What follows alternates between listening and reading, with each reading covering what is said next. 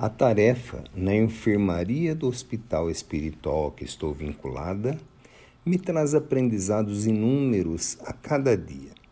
Companheiros que situam seus pensamentos apenas no âmbito familiar, sem dar atenção ao fortalecimento necessário do momento.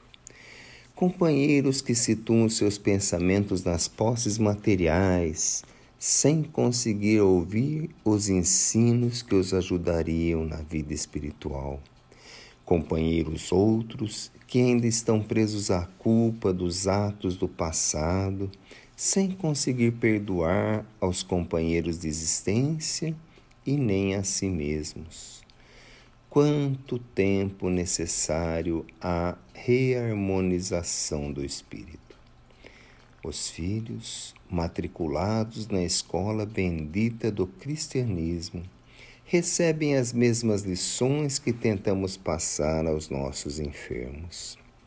Seus filhos conseguirem fazer as pequeninas tarefas de aprendizado e prática dos ensinos cristãos que recebem, de quantos e quantos sofrimentos estarão se imunizando. Diz-se que uma alma redimina, redimida afasta uma multidão do pecado.